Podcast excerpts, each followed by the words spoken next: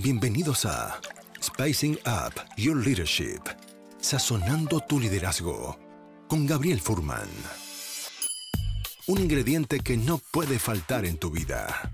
Una instancia de aprendizaje, autoconocimiento y reflexión para transformar tu liderazgo empresarial, tu propia maestría personal, tu autoconfianza y tu forma de comunicar. En este espacio aprenderemos herramientas de innovación personal que puedes llevar a la práctica de forma inmediata en tu vida profesional y personal. Te invitamos a este delicioso y aromático viaje de inspiración para la acción, donde podrás saborear hoy lo que lograrás ser mañana. Los ingredientes ya los tienes. Ahora llegó el momento de descubrirlos y pasar a la acción. La mesa está servida. Sean bienvenidos. Muy buenos días, eh, tardes, noches, queridos amigos, dependiendo de cuándo y dónde estás viendo este live o la grabación de este podcast, ya sea en video o en versión solo audio. Les doy la bienvenida entonces a un episodio más de este podcast Sazonando tu liderazgo. Es un placer poder acompañarlos en un episodio más de este programa que ya ha pasado los 70 episodios, donde los últimos 50 episodios aproximadamente han sido conversaciones con invitados que a mi juicio pueden aportar valor respecto a temas de liderazgo pragmático, práctico, comunicación, trabajo en equipo y desarrollo organizacional. Quiero invitarlos a todos ustedes que están escuchando este podcast o eh, esta conversación live. Quiero invitarlos a que puedan ir a mi canal de YouTube y poder inscribirse entonces ahí y poder recibir notificaciones cada vez que pueda subir un video nuevo o un episodio nuevo en el canal de YouTube. Si van entonces a YouTube y me buscan por mi nombre, Gabriel Furman, van a poder encontrar mi canal y acceder a todas las conversaciones y episodios anteriores que hemos grabado. Además de eso, quería darles una, hacerles una invitación muy especial para mí, que me tiene muy emocionado, muy emocionado, que es que finalmente mi libro está eh, ya disponible sé que hay mucha gente que me ha escrito para poder conseguirlo.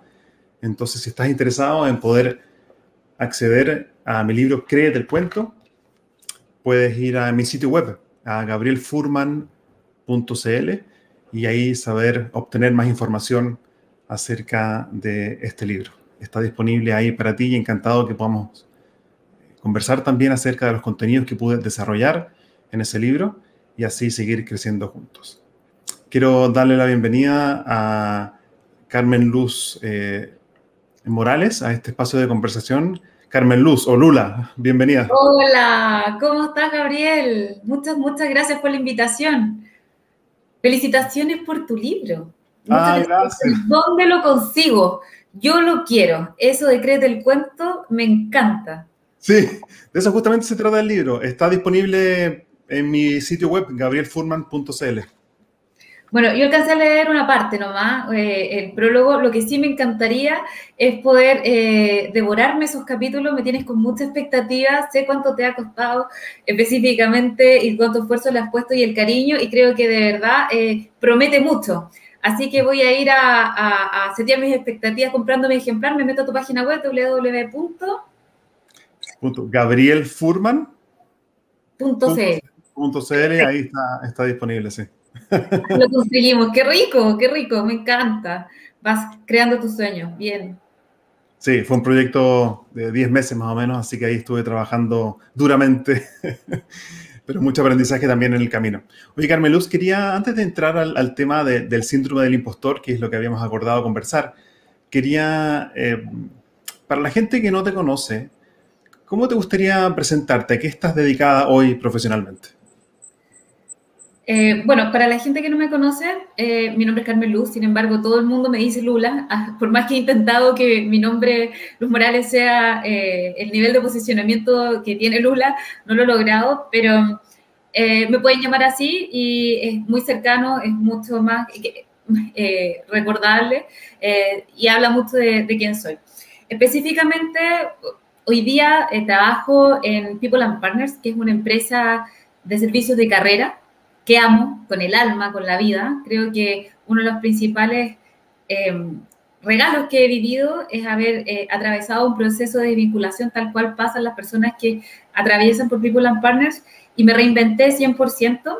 Eh, luego de eso tomé la gerencia de desarrollo la gerencia de desarrollo estratégico y luego de eso tomé la gerencia general. Hoy día me dedico a eso, principalmente soy mamá de tres niños. Me encanta estudiar también. Vivo haciendo certificaciones de neurociencia en el MIT Liderazgo en Innovación, certificaciones de Belvin en metodologías ágiles, también soy certificada como Scrum Master. Pero creo que lo más relevante es que soy una apasionada de poder hacerme cargo de lo que me puedo hacer cargo. Creo que, esa es la principal definición. No tengo una, una, una, porque las pasiones van migrando a medida que uno va cumpliendo objetivos. Hoy día tengo esto de ayudar a las empresas y a las personas a encontrar el desarrollo de habilidades que les permitan transformarse eh, a los ejecutivos en soluciones que para modelos de negocios que no están planteados todavía, con herramientas que no se han definido. Y, creo que lo principal y relevante es entender que el mundo tiene que confluir y eso es lo que me apasiona. Hoy día siento una brecha gigante entre las posibilidades laborales que existen versus las posibilidades laborales que van a existir. Eh, en los talentos y la falta de, de, hacer un upskilling y también un reskilling para que las personas puedan eh, autogestionarse. Y creo que en eso está mi principal motivación eso es lo que soy, en grandes, grandes palabras, simplemente una apasionada de hacer lo que creo que simplemente se me pone al frente y, eso me hace sentir responsable de hacer. Gracias por compartir eso. Y más allá de lo laboral, en, como en tu vida, no sé, vos personal, más allá del trabajo, ¿qué actividades o hobbies disfrutas hacer? Me encantaría decir hago deporte, pero eso no es cierto. Hago algo de vez en cuando. No, no tengo mucho, mucha motivación. Mi energía generalmente está focalizada y canalizada 100% en poder ayudar, crear, o cuando existe algo que, que, me moviliza, siento que tengo ganas y lo puedo hacer. Hoy día me tiene muy contenta de estar colaborando en el consejo asesor de una corporación que se llama Juntos por la Reinserción, por ejemplo, que acompaña a las personas que están privadas de libertad a conseguir trabajo, conseguir empleo, conseguir oportunidades laborales, también conseguir financiamiento, herramientas para que estas personas, en el fondo, que son parte de la sociedad y que son súper olvidadas, tengan espacio y se les generen oportunidades. Me siento feliz de poder acompañar a, esa institución. Gonzalo Miralles es la persona que es el director ejecutivo y yo les he apoyado con, con algunas ideas y con presentar algunos contactos para que eso pueda ocurrir y simplemente es un tema que me apasiona. Y, y la verdad, Gabriel, eh, creo que no basta con hacerse cargo solamente de lo que tengo en mi ámbito de responsabilidad, creo que uno puede mirar y los ojos están donde los pies pisan. Y cuando uno eh, está y se enfrenta a realidades diferentes y simplemente se quiere hacer partícipe y puede vibrar eh, y entender que, que, que, Chile hoy día es un país que se está reagrupando, se está reordenando, nosotros podemos ser parte de esas soluciones. Así que lo que me apasiona es eso, poder construir soluciones eh, hacerme parte de solucionar problemas y visibilizarlos y conectar a las personas, que eso creo que es una de las cosas que se me da más fácil hacer, conectar personas. En mi propio mm, camino también de... ¿Me escuchas bien? ¿Sí? te escucho perfecto. Ah, ya. En mi propio camino de crecimiento personal o profesional, eh, una de las cosas que, que me ha llamado mucho la atención es esto que se llama el síndrome del impostor. Y de hecho, hace algunos años eh, leí, de hecho, un artículo al respecto en el Harvard Business Review. Y, mencionaba el artículo de que a, mucha gente le, ocurre esto del síndrome del impostor. Y luego, varios años después de eso, me encuentro en LinkedIn, creo, con una publicación tuya. Y, algo sobre el, síndrome del impostor también. Y dije, ya, voy a hablar con Carmen Luz. Me puse en contacto contigo para ver si podemos desarrollar un poco el tema y entender de qué se trata y quizás algunas técnicas para poder gestionarlo.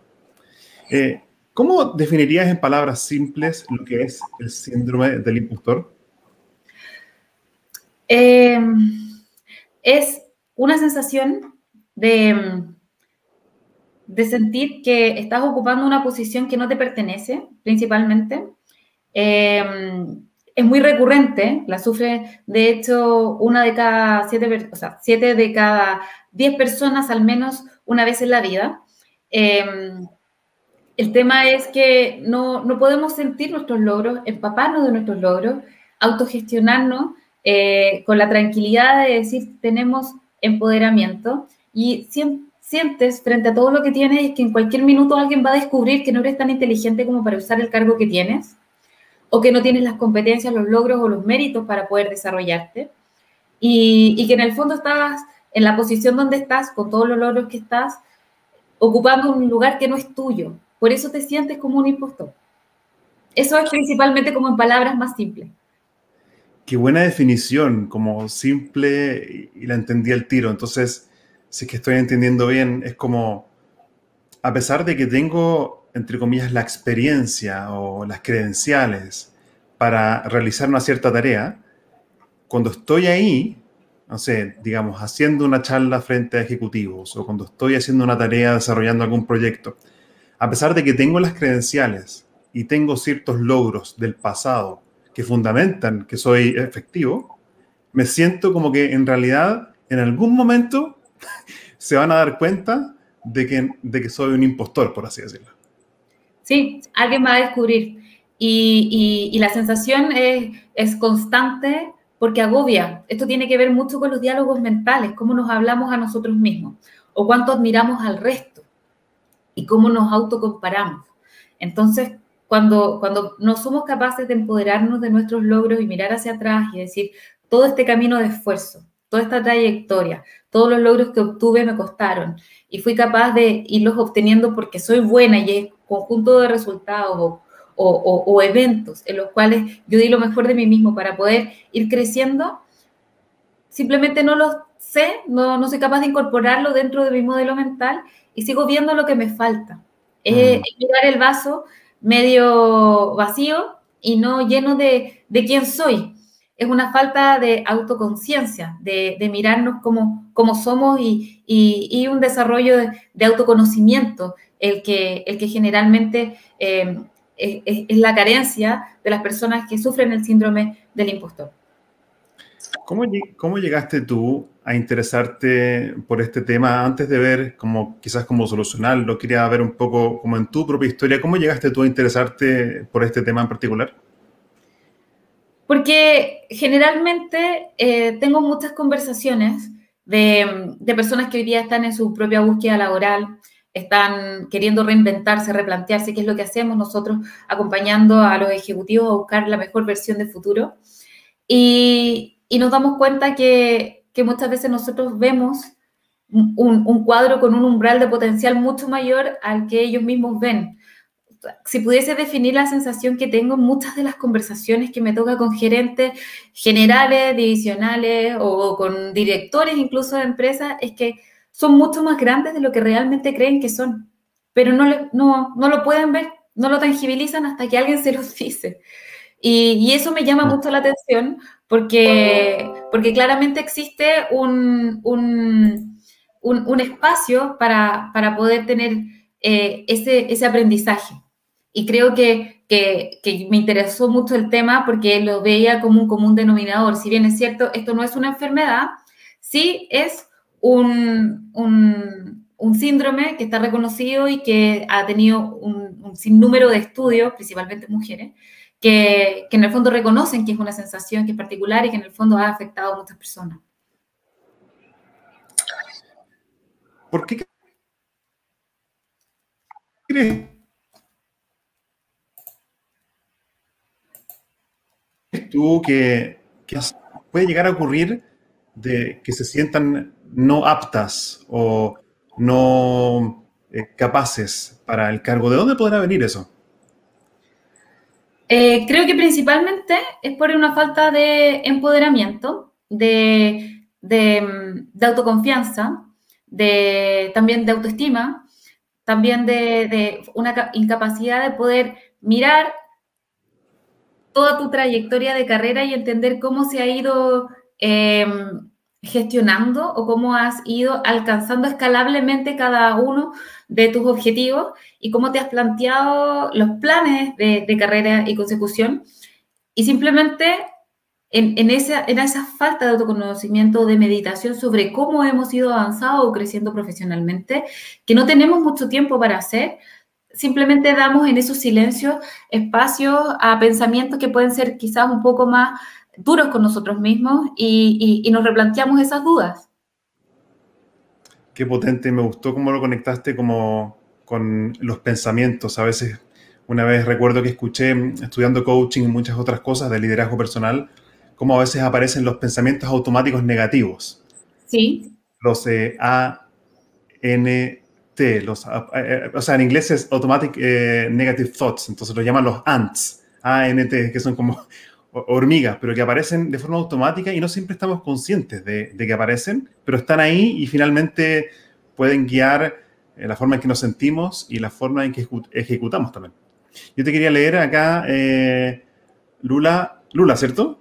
Sí. Mira lo que dice Manuel Barrera, dice excelente tema. Y em, Valeria Sea Went dice, qué claro lo explica Carmen Luz. Ciertamente es un tema con la suficiencia, o más bien la insuficiencia y autopercepción, dice Valeria.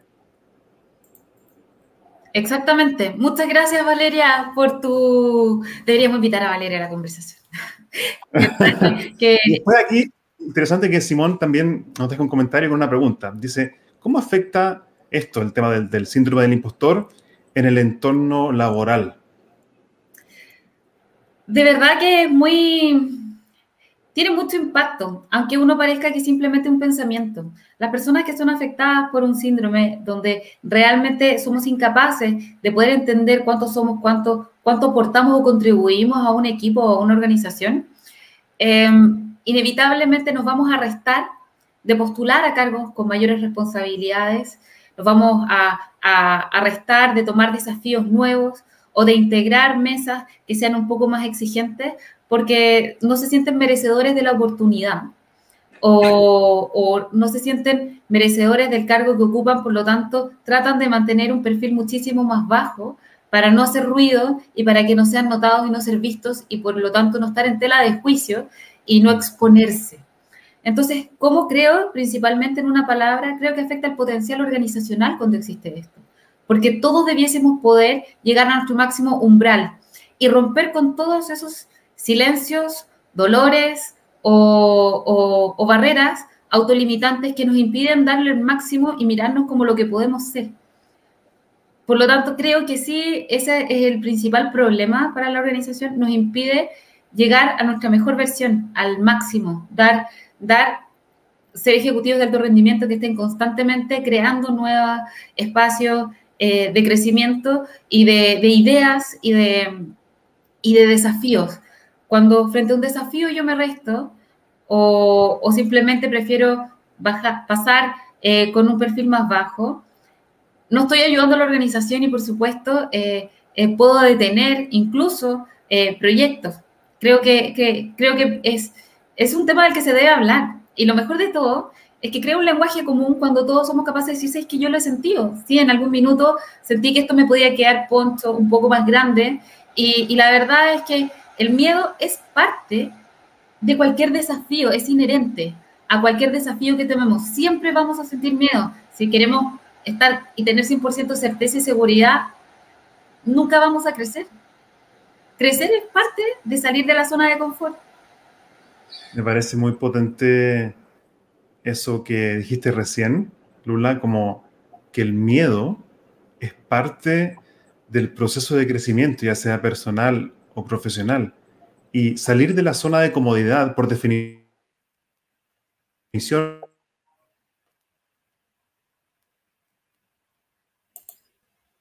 es incómodo. Miedo. Pero no sé exactamente qué va a pasar. Hay una sensación también quizás como de que pierdo el control. Eh, de hecho, hay un capítulo en mi libro que aprovecho de comentar que se llama Aprender a estar cómodo con estar incómodo. Y eso de ver el miedo como, uh, tengo miedo a hacer algo, quizás en realidad no es algo malo, sino que quizás algo positivo está a punto de ocurrir y mi cuerpo me lo está indicando. Entonces, creo que el miedo tiene esa connotación de que como si siento miedo, ah, entonces tengo que detenerme, no avanzar, no dar el próximo paso. Yo creo que el miedo tiene esa como mala fama. Y mi propuesta, por lo menos, es que quizás si tengo miedo a hacer algo, siempre y cuando sea dentro de un contexto de safety, ¿cierto? De seguridad psicológica, etcétera, quizás el miedo es un indicio de que algo grandioso está a punto de ocurrir. ¿Cómo lo ves tú eso? O sea, estoy completamente de acuerdo contigo que efectivamente el miedo es un, muy buen indicador de que estoy saliendo, estoy creciendo. ¿Y es miedo a qué? Mm. Aquí nos da para otro capítulo, que es el miedo al fracaso. ¿Y qué es el fracaso? Partimos desde otra base. ¿Qué no es el fracaso, el éxito y cuál es el éxito real? Yo creo que cuando uno tiene miedo, hazlo igual, hazlo con miedo, pero hazlo, muévete, porque a lo menos el fracaso específico uno lo va a poder eh, gestionar igual y uno va a poder hacerse cargo de, de poder crecer y capitalizar el fracaso. La capitalización del fracaso es un concepto. O sea, esto no basta con ser resiliente y volver a pararnos y decir, ok, me voy a equivocar, pero bueno, mi esfuerzo va a ser en volver a ponerme de pie, porque todos tenemos el deber de volver a ponernos de pie. Incluso los animales después de una operación se ponen de pie mucho más rápido eh, y todos tenemos la capacidad de volver a ponernos de pie. Yo creo que lo importante acá y el desarrollo es trabajar con la capitalización del fracaso, la capitalización del dolor, porque para eso están, para enseñarnos. En el fondo las personas tenemos eh, relaciones asociadas a crecimiento y eso es lo que nos vienen a buscar, incluso una separación, por ejemplo, o, un pololeo con alguien. Uno no tiene una, una relación con una persona, uno tiene relación con su aprendizaje.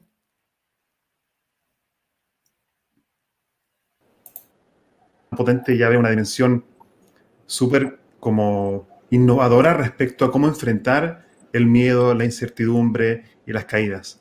Quería leerte, Lula, lo que dice Tamara Moreira.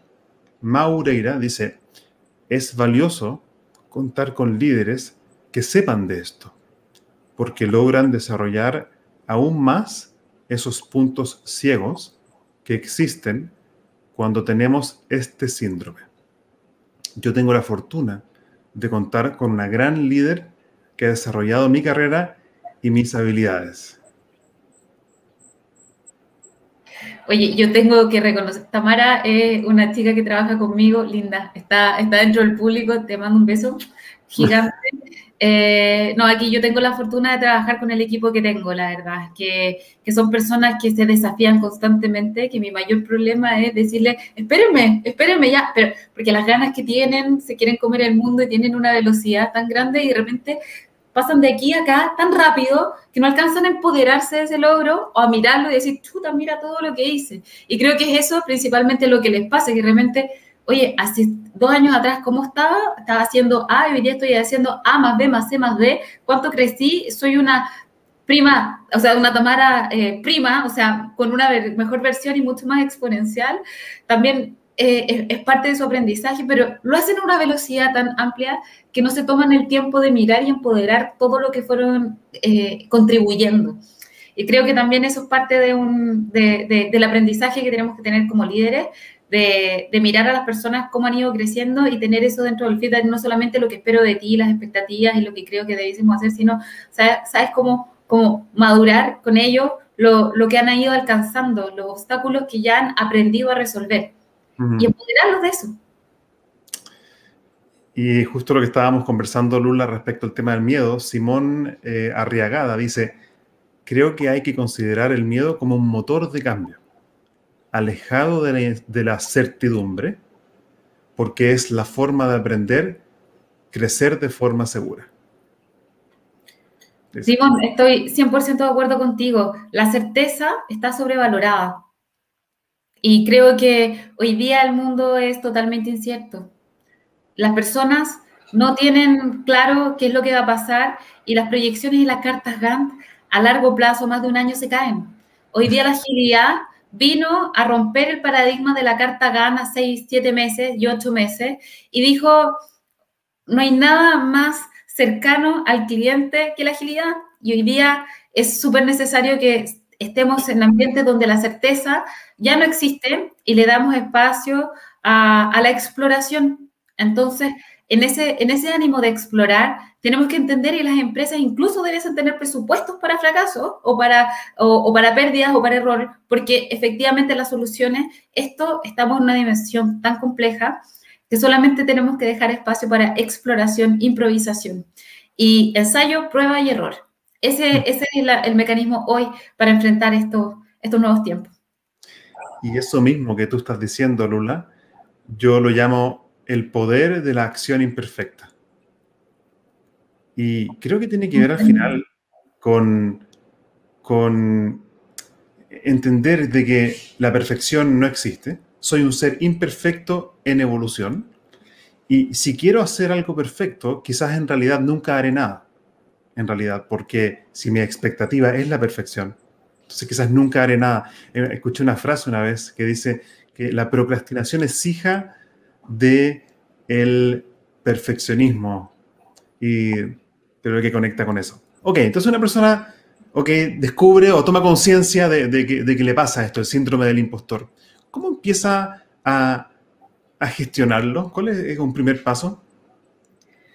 Bueno, lo primero es hacerse consciente de que la sensación es incómoda, que no lo estamos pasando bien, que tenemos diálogos mentales eh, rumiantes que nos decimos constantemente, que están siendo dañinos con nosotros. Y cuando decimos, ok, esto no es normal, porque todo el mundo me dice lo buena que soy en algo, o las habilidades que tengo, las fortalezas que tengo, pero por mucho que puedo saberlo, no lo siento así. Estoy en una disonancia con el medio, ¿sí? Y en esa, cuando existe eso, es necesario que digamos, hay que revisarlo. Y en esa revisión el autoconocimiento, el pensar sobre cómo pensamos, que se denomina metacognición, es relevante, porque una de las cosas más preocupantes en estos tiempos es que creemos que lo que pensamos es cierto. Entonces, nos enfrentamos a un mundo donde de verdad tenemos que, esta, esta realidad o esta convicción que nosotros tenemos, la tenemos que cuestionar y son paradigmas mentales que requieren de apertura. El mirar cómo estamos pensando o abordando una determinada eh, sensación, tiene que ver también con revisar quiénes somos y quiénes hemos sido. Hay historias de vida que pueden predeterminarnos mayor a síndromes como esto, o a ruidos mentales, o a juzgarnos más bruscamente, o a ser más injustos con nosotros mismos, que tienen que ver con la realidad, con el seno de nuestra familia, con las experiencias que hemos vivido, con traumas infantiles, con experiencias quizás de abandono, con experiencias de rechazo, con experiencias de dolores, con, con, experiencias de frustraciones mal manejadas, o con, con, ese éxito que nos enseñaban en el colegio que era tener siete, y que la verdad hoy día queda totalmente derrocado, y que ya no estamos buscando que los niños tengan siete, sino que los niños se, les guste aprender. Y, y, y en ese foco, o sea, mi mayor logro no es que lleguen los niños a aprender, digamos, eh, específicamente la materia con un 7, sí me interesa que incluso después de haber tenido la mala nota, revisen en qué se equivocaron y lo incorporen, porque el aprendizaje es más importante. En este mundo, y también les paso el dato, el aprendizaje, la capacidad de learnability, la capacidad de aprender a aprender, es el superpoder para todos los desarrollos de ejecutivos para el siglo XXI.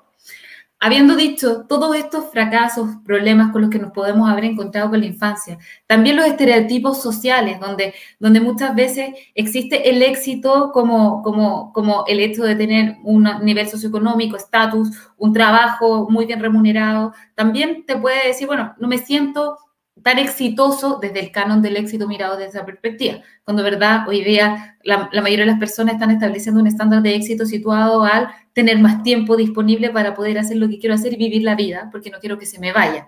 Entonces, existen pensamientos que tenemos que tener que vienen con la madurez y con el darnos tiempo a pensar sobre, sobre qué es el éxito, qué es el fracaso, qué es lo que me duele, quién soy yo, cuáles son las herramientas o el maletín de, de herramientas disponibles que tengo para poder enfrentar lo que la vida me ponga, porque me va a seguir poniendo cosas y desafíos, porque ¿qué somos acá, Gabriel?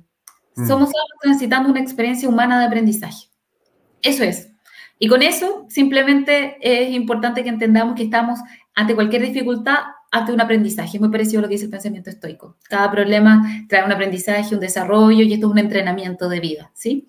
Entonces, es, muy probable que, que, que, lo que tengamos que hacer es revisar cada uno de los momentos más difíciles y críticos que hemos tenido, entender cómo fue la situación, cuáles eran los, los objetivos que yo quería lograr y que no pude, cómo se me puso difícil el camino y no lo pude pavimentar, y después qué acciones tomé para poder eh, resolviendo esas dificultades y desarrollando eh, los logros que yo quería obtener en esos logros, en cada una de esas dificultades que uno seguramente cuando las vivió dice, ¿por qué me pasa esto a mí? Uno puede decir, está la capitalización del fracaso, del dolor, de la pérdida, de lo que sea, y fui creciendo, fui adquiriendo o fui sacando, desarrollando un músculo de habilidades que antes no tenía. Ese músculo es parte de tu capital y la vida te lo pone simplemente para que efectivamente puedas tener un, músculo y herramientas desarrolladas.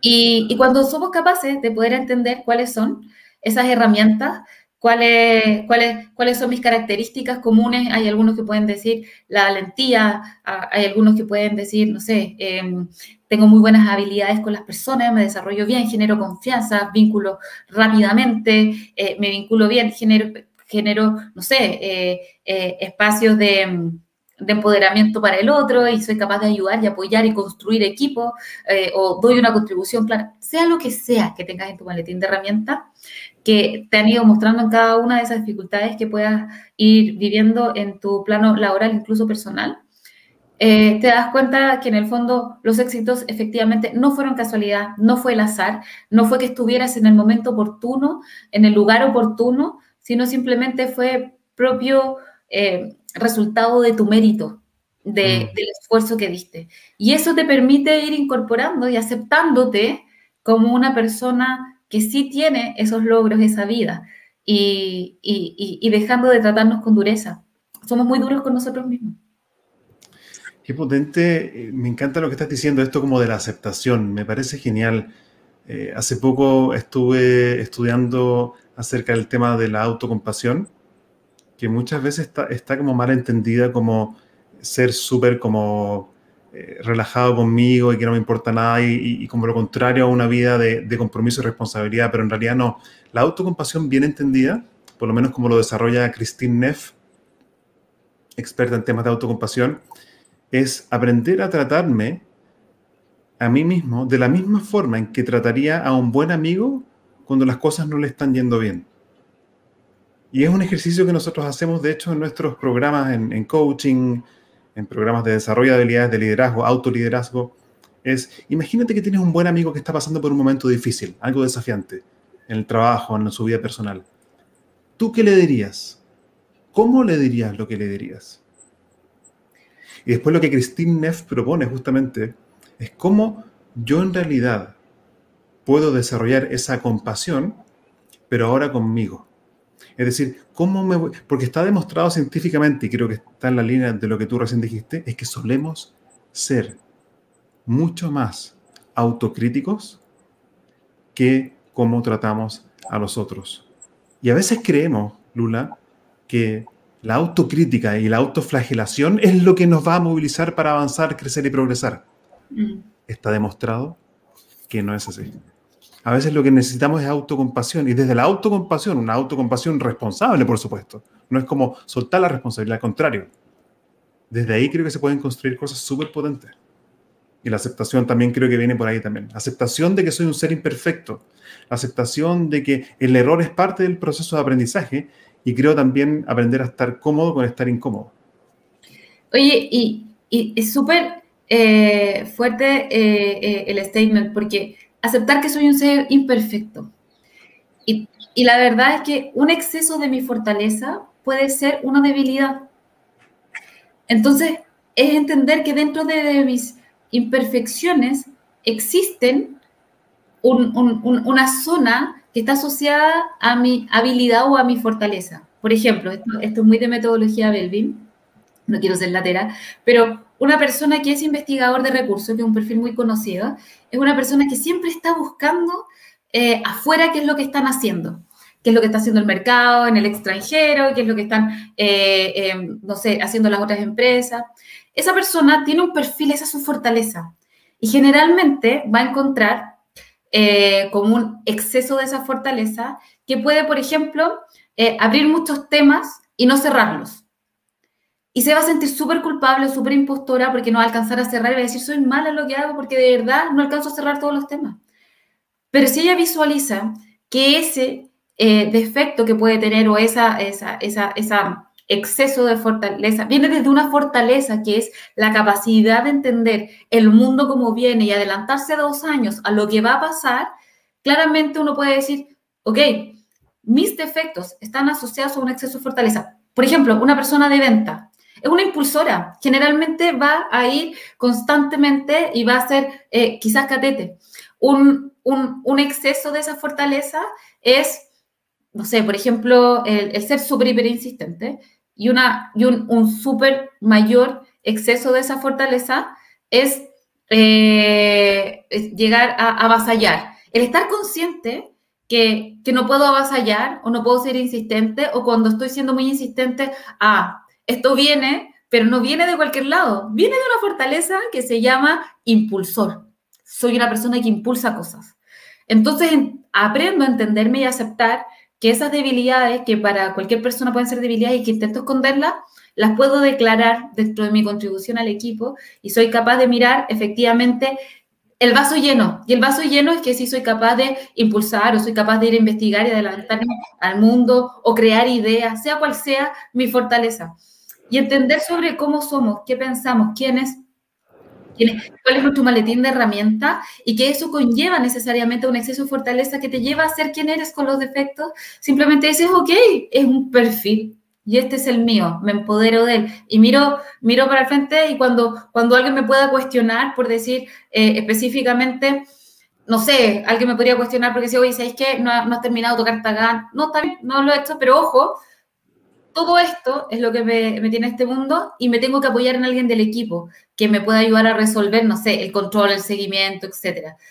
En el fondo es netamente autoconocimiento y autogestión. Ese es como el principal remedio para poder eh, mejorarnos con, con, este síndrome de dejar de tener esos diálogos internos tan duros con nosotros. Es aceptarnos quiénes somos.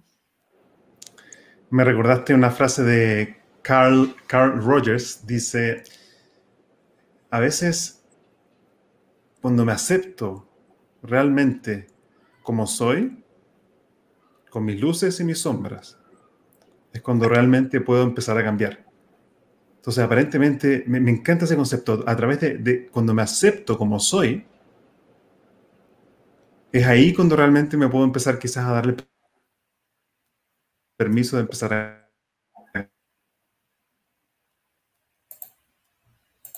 cambiar el, una fortaleza mal usada.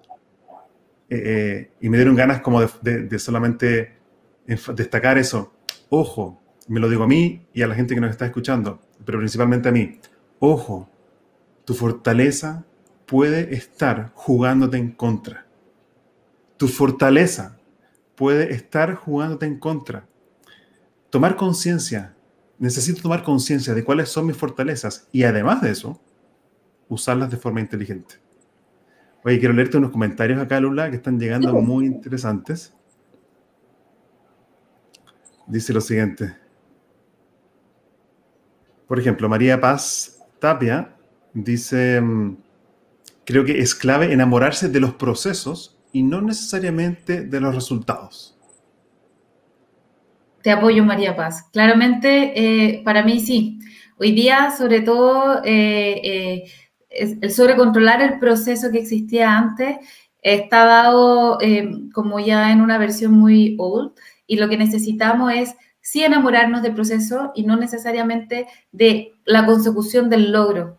En sí el proceso tiene una forma de aprendizaje organizacional o, incluso personal cuando lo, estamos viviendo que, que generalmente no los disfrutamos. Ah, no sé si han visto esas personas que de repente llegan tienen un logro, tienen una meta y, y, el día que cumplen la meta ya no están felices o no sienten la emoción que debían sentir. Al día siguiente tienen una nueva meta y viven con un cohete tras otro, tratando de plantearse constantemente una nueva meta. Simplemente nunca la van a alcanzar esa, esa plenitud. Y lo que el comentario es que efectivamente la plenitud está desde, desde mirar el proceso y que cada día tiene su, su espacio de, de, aprendizaje y de mirar qué fue lo que aprendí hoy o lo que me hizo más grande hoy o a quién pude ayudar hoy. Hay otro comentario acá, dice LinkedIn User, no sé exactamente cuál es su nombre y no sé por qué aparece así, pero dice, me, me pareció interesante, dice, hola, buen día, necesitamos feedback que nos refuerce nuestros progresos y así consolidar nuestro empoderamiento para seguir creciendo y alejar ese sentimiento del impostor, de manera de validarnos y legitimarnos. Pero ¿cómo y cuándo debo buscar el feedback? Hmm. Oye, esto, es, tremendo. ¿ah? Yo creo que las empresas en sí tenían un modelo de feedback que, estaba asociado a una vez al año en, en, muchas organizaciones. Y es imposible que podamos empoderar a una persona con, con, con, una instancia tan lejana. Yo creo que acá los líderes tenemos una tremenda responsabilidad que no solamente es seguir, conseguir los objetivos de la empresa. Nosotros estamos trabajando con personas, con personas que tienen riqueza, personas que son, que son eh, que nos ponen en nuestras manos y que tenemos la obligación y la responsabilidad de desarrollar a su máximo potencial. Un líder que no tenga esto claro, o que solamente use a una persona en forma transaccional para poder lograr los objetivos, y objetivos de empresas que incluso todavía piensan en el modelo de maximizar la riqueza del accionista, claramente está en un paradigma de hace eh, un siglo. Hoy día las empresas están eh, debiéndose o incorporando a todos los stakeholders como crecimiento y dentro de esos stakeholders están nuestros colaboradores y tenemos que ser capaces de desarrollarlo. ¿Y cómo los desarrollamos? Bueno, teniendo las conversaciones, generando las confianzas, dando los espacios de oportunidad de crecimiento, encontrando claramente cuáles son las fortalezas y las contribuciones al equipo que ellos tienen y entregándoles esa información de, del feedback periódico para que se sienten. Ahora, no, no solamente el líder la responsabilidad, también es de nosotros como colaboradores ir a pedir ese feedback o tener estas conversaciones. Y no solamente con el líder, también con el 360, que son las personas que están en nuestros pares y las personas que están abajo. Generalmente, la opinión del que está arriba mío vale mucho más, pero el que me da más pistas de quién soy es el que está abajo. Entonces, eh, es relevante que esto no solamente eh, desde top-down, sino también necesitamos que, esos feedbacks sean en un 360 y seamos súper responsables por entender que estamos en un proceso en el cual nos entregamos a autoconocernos, a, a, visibilizar, porque quiero dejar de sentir este ruido interno que es molesto y este rumeo constante que me hago, y para eso voy a pedir ayuda. Y no está mal pedir ayuda, no está mal eh, el, el, decir, siento que esto que, que, estoy sintiendo, quiero una opinión. Y pedirle la opinión al otro creo que es crecimiento mutuo. Y ese punto me parece muy importante. Creo que muchas veces en empresas, a mí me ha tocado trabajar muchas veces desarrollando programas de liderazgo digital, comunicación, coaching de equipos. Y muchas veces, Lula, lo que me ha tocado a mí es justamente como que eh, los colaboradores, entre comillas, culpan al líder por no estar liderando bien. Y yo creo que hay un tema súper sensible y difícil también quizás de aceptar, y es entender de que el liderazgo no es exclusivo de la persona que tiene el cargo de jefe o está arriba que yo en el organigrama. Sí, el líder tiene su responsabilidad y él dentro de su zona de influencia puede hacer lo que puede hacer. Pero yo como colaborador, independiente de que no sea el líder formal, yo tengo la responsabilidad de que si quiero crecer y progresar, aprender a pedir ayuda, aprender a recibir feedback, aprender a dar feedback, aprender a generar eh, espacios de conectividad. Entonces, creo que, como, como, tú lo dijiste, cuando la responsabilidad no es solamente del líder de que la cosa funcione, sino que de cada uno de los colaboradores, eso por un lado eh, da responsabilidad y la responsabilidad por definición también puede ser incómoda, pero creo que desde esa perspectiva se abre un mundo diferente. De todas maneras, yo creo que hoy día las organizaciones son redárquicas. mm. eh, o van a tender a hacerlo.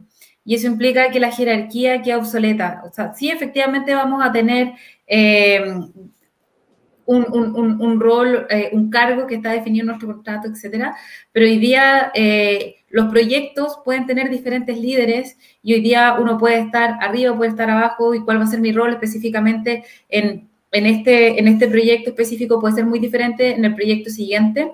Eh, lo puede liderar uno, lo puede liderar otro, puedo contribuir de esta manera.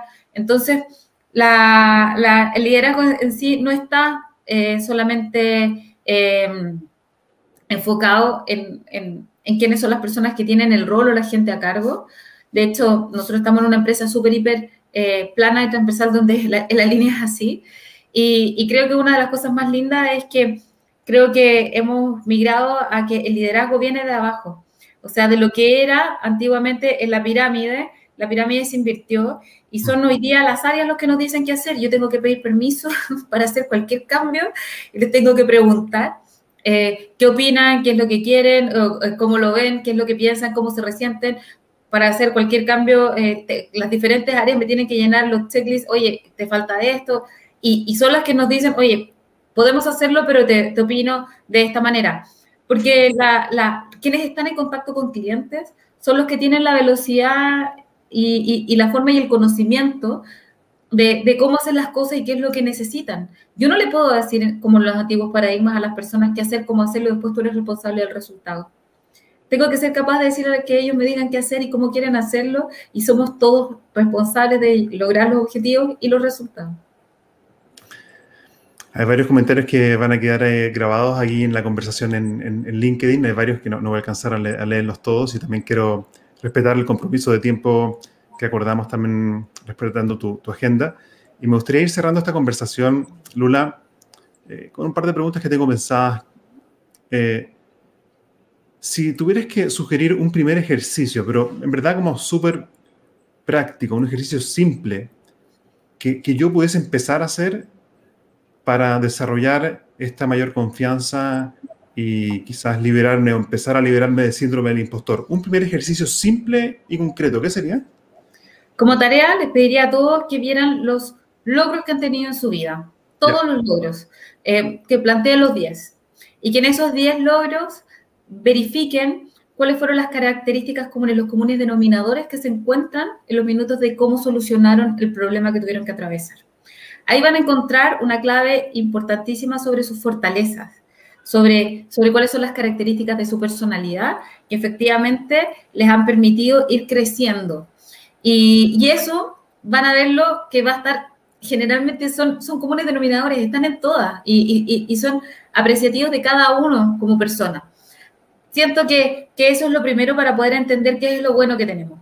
Y si además de eso, de hacer ese ejercicio logro, se hacen un FODA y pueden linkear su debilidad asociada a su propia fortaleza para, para poder ir diciendo, mi fortaleza me puede estar jugando una mala pasada o yo tengo un diálogo mental porque no estoy aceptando quién soy y que con estas fortalezas van de la mano con estas debilidades, pero ojo, son mínimas con respecto a lo que soy capaz de lograr impactar utilizando al máximo mi potencial de fortaleza. Podemos empoderarnos mucho mejor de quiénes somos, de lo que hemos logrado y, por supuesto, también tomar mejores decisiones de futuro y tomar hoy día en el presente, porque en el presente construimos lo que queremos ser en el futuro. Entonces, eh, una vez empoderándonos, podemos tener mayores confianzas para aceptar esos desafíos que se vienen. Mm. Y para cerrar, Lula, yo quería mm, preguntarte justamente eso. ¿Cómo a ti te gustaría cerrar esta conversación que tuvimos hoy? Bueno, primero que todo, dando las gracias. Creo que es importante siempre agradecer lo que se venga de, las oportunidades, los comentarios recibidos, la conversación contigo. Me quedo con frases muy lindas, como por ejemplo que tu debilidad te puede estar jugando una mala pasada. Eh, me creo con aprendizaje, eh, con las ganas de leer tu libro. Me quedo con, con las personas que aparecen, por ejemplo, obvio y que, y que, obviamente van a estar, vamos a estar todos encantados de, de, seguir leyendo en profundidad con esa expectativa. Me quedo con, con las personas que, que, dan sus comentarios y, y, que te dicen, tengo, tengo, tengo una muy buena líder arriba y que de verdad te hace sentir que, que todos los esfuerzos diarios que damos tienen, tienen un impacto en alguien. Y le diría a todos los líderes, miremos a quién estamos impactando porque es nuestra responsabilidad impactar bien. Hagámonos cargo de eso, porque si podemos, debemos. Genial. Oye, Lula, y la gente que quiere conocer más acerca de ti y conectar contigo con lo que estás haciendo, ¿cómo puede, cómo puede entrar en contacto contigo? Bueno, tengo mi LinkedIn, que es eh, carmeluzmorales.cl. Está mis redes sociales, Lula Morales HR, Instagram. Está eh, también siempre www.partners.cl, que pues, para lo que requieran eh, estamos eh, disponibles siempre en redes. Hay, bueno, hay diferentes canales. Me pareció muy productiva esta conversación. Te agradezco por tu tiempo por compartir tu sabiduría con nosotros y me sentí también como que te conocí un poco más y mis sensaciones como tu autenticidad me, me pareció eh, notable y tu claridad también para exponer estas ideas. Creo que también es algo que valoro mucho esta conversación, te lo agradezco mucho. Oye, muchas gracias a ti, Gabriel, por tu, por tu invitación. La verdad es que lo disfruté y tú puedes, por lo tanto, tú también debes seguir con esto, porque de verdad que lo que has hecho es un trabajo maravilloso. Y les digo a todos los que están aquí en la audiencia, revisen todos los webinars que tienen, porque yo me entretuve mucho. Para un de semana, de verdad que fue muy entretenido ver a todos los expositores también. Muchísimas gracias por la invitación y un abrazo a todos los que nos escucharon. Gracias, me despido entonces. Chao, chao. Gracias. Yo me quedo solamente un segundo más para invitarlos a seguir conectando.